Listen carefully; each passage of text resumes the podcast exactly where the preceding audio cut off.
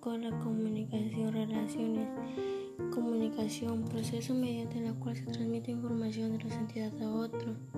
La relación, participa, objetivo, fortalece vínculos de los, de los distintos públicos a través de la comunicación. Su misión general entre la organización con comunicación y publicación relaciones. Aquí se trata hablando de la comunicación, es como, como, cuál es la comunicación con una de los seres humanos, por ejemplo nosotros cómo, cómo, cuál es nuestra comunicación con nuestros amigos, nuestros seres queridos o familiares, nuestros padres y la relación este es como esta relación. Es como, como